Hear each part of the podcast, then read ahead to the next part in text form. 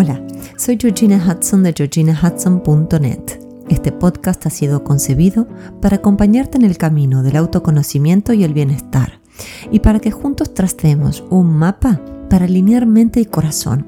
Hoy vamos a reflexionar juntos sobre el deseo que muchas veces tenemos a que pase el tiempo. Muchas veces esto está eh, enraizado o viene de querer sacarnos de encima lo que percibimos como un problema pero mientras tanto nos perdemos cosas que pueden estar muy buenas. Entonces vamos a ver cómo hacer cuando esto no sucede. Para más información sobre lo que hago y sobre mí, te invito a visitar mi web en www.georginahudson.net o mi cuenta de Instagram georginahudson.coach.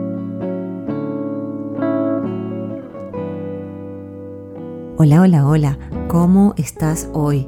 Feliz semana. Y el tema de, de, hoy está inspirado en el paso del tiempo, en mi propia vida y también en las reflexiones aparejadas que he tenido, y no solamente mías, sino también de mis clientes. Yo no sé tú, pero he pasado gran parte de mi vida deseando que pasen rápido los momentos que me interpelaban porque pensaba que el futuro siempre sería mejor. Y, te cuento frases que me decía a ver si te resuenan. Pero por ejemplo, me decía, no veo la hora de mudarme a tal ciudad. Yo vivía en un pueblo pequeño y quería mudarme a la ciudad en, los tiempos universitarios, entonces no veía la hora que termine el secundario para ya estar en la ciudad. O que pase la época de finales, así tengo más tiempo libre. O que los mis hijos terminen el cole, así empiezan las vacaciones y no tengo que ir de aquí para allá. O terminar el proyecto X en mi trabajo, en mi trabajo así me dedico al proyecto Y. Y así te puedo dar mil ejemplos. Y no me digas que alguna vez no fantaseaste con que tus hijos crezcan así eh, se ponen más independientes y tienen cierta edad para hacer las cosas solitos. O tú mismo, ¿no? Eh, tener eh, una adultez necesaria para independizarte de tus padres. O si estás trabajando, eh, que pase rápido esta carrera, ¿no? Por subir lo más alto posible en la escalera laboral. Así consigues el reconocimiento y la libertad financiera que tanto anhelas.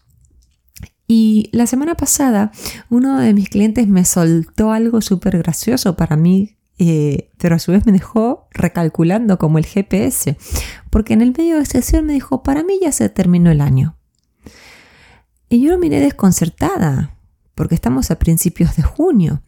Y, y de hecho no lo entendí, con lo cual le pedí que me explique bien a qué se refería. Me parecía que ahí había buen material.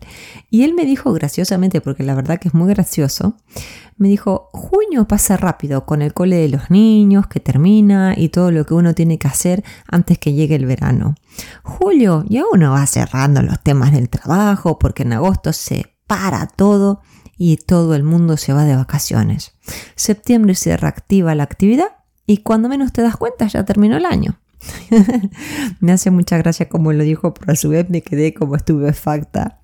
Eh, es cierto que este cliente ha tenido muchos traspiés y, la verdad momentos difíciles en lo que va del 2022 y es natural que ansíe que el año se acabe al menos inconscientemente.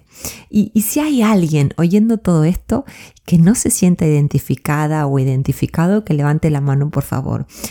Pero Estoy casi, segura que si lo estuviera enfrente, no habría nadie con el brazo en alto, porque todos en algún momento de la vida hemos dicho, ay, que pase esta situación, que pase el tiempo, que crezcan los niños, que termine la universidad, que, que, que ya termine el proyecto tal que me va permitir estar en otra situación laboral o que lo que sea, que ya termine mm, la preparación para mudarme y todo, ¿no?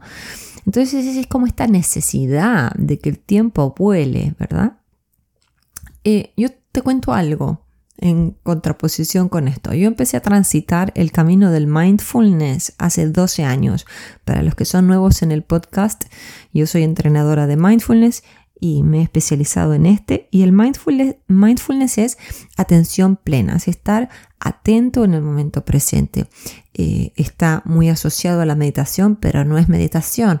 El mindfulness es tener la capacidad de observar todo lo que nos acontece. Entonces te decía que hace 12 años eh, mi vida era muy acelerada, muy variada y te diría que hasta arriesgada, porque vivía de forma muy veloz. Eh, y también era como que saltaba de desafío en desafío. A mí siempre me han gustado los desafíos, así que en esa época era medio desenfrenada la cosa. Y a mitad de camino de un proyecto yo ya tenía puesta la cabeza en otro. Era así, no podía parar mi cabecita. Y si miro hacia atrás, el tiempo se escurría entre mis manos como el agua, ¿sabes? Cuando tratas de coger el agua con ambas manos y igual la pierdes. Porque tenía tantos proyectos de vida académicos y laborales en el aire y todos a la vez que no sé, no, percibía que se me iba la vida así. Y a su vez también te tengo que decir que el agobio que me generaba tanto que hacer me impulsaba a tener este deseo irrefrenable, este anhelo a que el tiempo pase, Así iba borrando o tachando de mi lista de tareas todo lo que había cumplido o había que cumplir. Entonces, con la práctica del mindfulness o la atención plena, aprendí a estar presente con todo lo que me acontecía día por día. Más de 10 años después sigo siendo un aprendiz. No quiero decir que lo tenga todo resuelto para nada, pero te aseguro que mi ansiedad y mi impaciencia disminuyeron notablemente. Aprendí a contactar con mi sabiduría interior y a observar mi experiencia interna, que es lo que ayudo a hacer a mis clientes también. Esto me ha habilitado a responder a lo que me sucede, dejando atrás la reactividad y la impulsividad bestial que yo tenía en esos años de antaño que te conté. Y bueno, es un poco gracioso, pero a mí siempre me dijeron la Georgie o Georgie. Y la Georgie de hoy está en las antípodas de la Georgie de hace 12 años. Decir que vivía corriendo, te lo juro que es un eufemismo. Eh, yo tengo una visión que es bastante patética, te voy a decir, pero empujando el carrito de mi bebé, de mi primer hijo, y mientras iba hablando por el móvil y mientras iba de camino a hacer algún recado, alguna compra. Entonces también humanamente me abrazo y digo, ¿cómo no iba a querer que pase el tiempo? Si lo único que necesitaba era irme de vacaciones o, necesitaba, en ese ejemplo en particular, que mi hijo crezca para que empiece la guardería. Eh, no entendía en ese momento que la salida estaba adentro mío. No veía que necesitaba un cambio de mentalidad y de hábitos. E idealizaba la idea que todo tenía que transcurrir rápido, pero cuanto más rápido pasaban las cosas, más rápidas me las sacaba de encima. El tiempo me enseñó que estaba metida en un círculo vicioso muy poco saludable, donde aunque transcurrieran los meses y los días rápidamente, no me iba a librar del estrés que estaba pasando. Y yo sé que tú te dirás, bueno, pero yo, a mí me va a costar ponerme en contacto con lo que tengo que vivir cada día porque no estoy pasando un buen momento. Por ejemplo, yo acompaño a personas con desafíos emocionales muy grandes y te puedo asegurar que cuando pausamos, y hacemos un ejercicio de mindfulness precioso que los invito a hacer, se abre el pecho, se abre algo, se expande todo y entonces se le puede hacer más espacio a, lo que uno siente y también a un montón de otras cosas que uno no está viendo. Eh, mencioné, creo, en, la meditación de la semana pasada que cumplí 46 años. Increíble. Y sinceramente eh, bueno, tradición, ¿no? Cuando uno sopla las velas, que pide sus deseos y demás, lo que más deseé es adentrarme más en el camino de la atención plena o el mindfulness. Quiero contactar la tierra con mis pies. Quiero saborear mis días. Quiero agradecer mis bendiciones a diario. No quiero dar nada por sentado. Quiero fortalecer mi capacidad de volver a mi centro. La vida nos va a demandar siempre. Como dije al principio, nos va a interpelar siempre. Porque estamos en permanente movimiento. Así es la vida. Lo importante es no contraernos por el estrés, sino, como dije hace unos minutos, expandirnos confiando en nuestras capacidades, confiando en nuestras habilidades y abriéndonos a la posibilidad de que todo va a estar bien, que todo finalmente se acomoda. Y habiendo pasado por muchas cosas difíciles, te puedo decir que sí.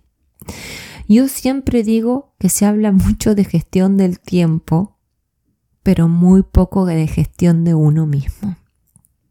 Para mí, y lo digo con todo respeto por todos los autores que escriben sobre gestión del tiempo, es mucho más importante saber gestionar nuestras emociones y todo lo que necesitamos reforzar, o sea, nosotros, nuestra vida. Y pienso que en vez de malgastar nuestras fuerzas deseando que pase el tiempo, que termine esta época, que por favor quiero que termine, me acuerdo en el COVID claro que dice que termine el 2020, y, sí, 2020, que termine el 2020, que, que pase este año tan tétrico y todo, ¿no? Eh, es algo normal, es algo muy normal pensar eso, pero yo pienso que en vez de malgastar eh, nuestros pensamientos deseando que terminen los años, los meses, los días, mejor es cuidar nuestra energía para poder actuar con mayor lucidez y discernimiento. Y tal vez te estés preguntando cómo. ¿Cómo puedo cuidar mi energía de esa manera?